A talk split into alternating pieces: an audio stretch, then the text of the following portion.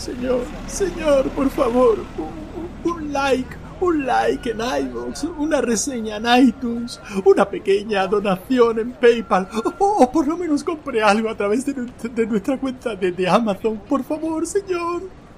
Suéltame, degenerado. ¿Dónde está la policía cuando se lo necesita? A ver, tú, perro flauta, suéltame del pantalón ahora mismo.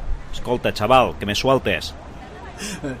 Pero ¿por qué, por qué está, por qué es tan duro con el pobre chaval? Está intentando ganarse la vida, no ha tenido suerte.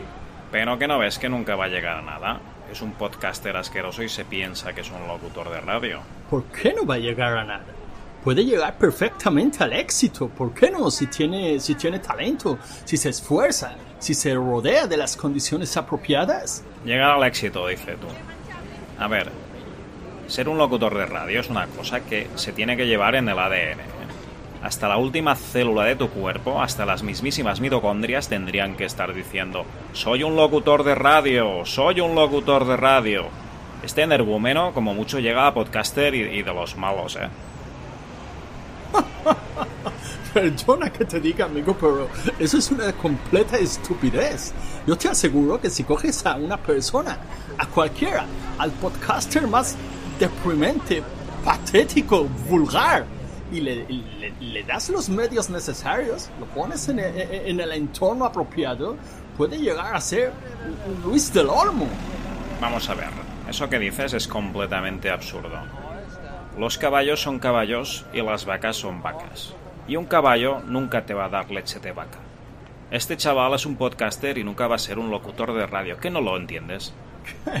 ¿Estarías dispuesto a mantener esa afirmación con una apuesta en firme?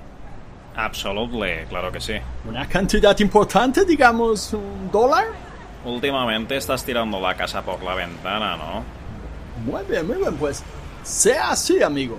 Apuesto formalmente un dólar a que si cogemos a los dos podcasters más deprimentes, más patéticos, más vulgares de toda la podcastfera y le damos los medios necesarios, podemos convertirlos en los más grandes.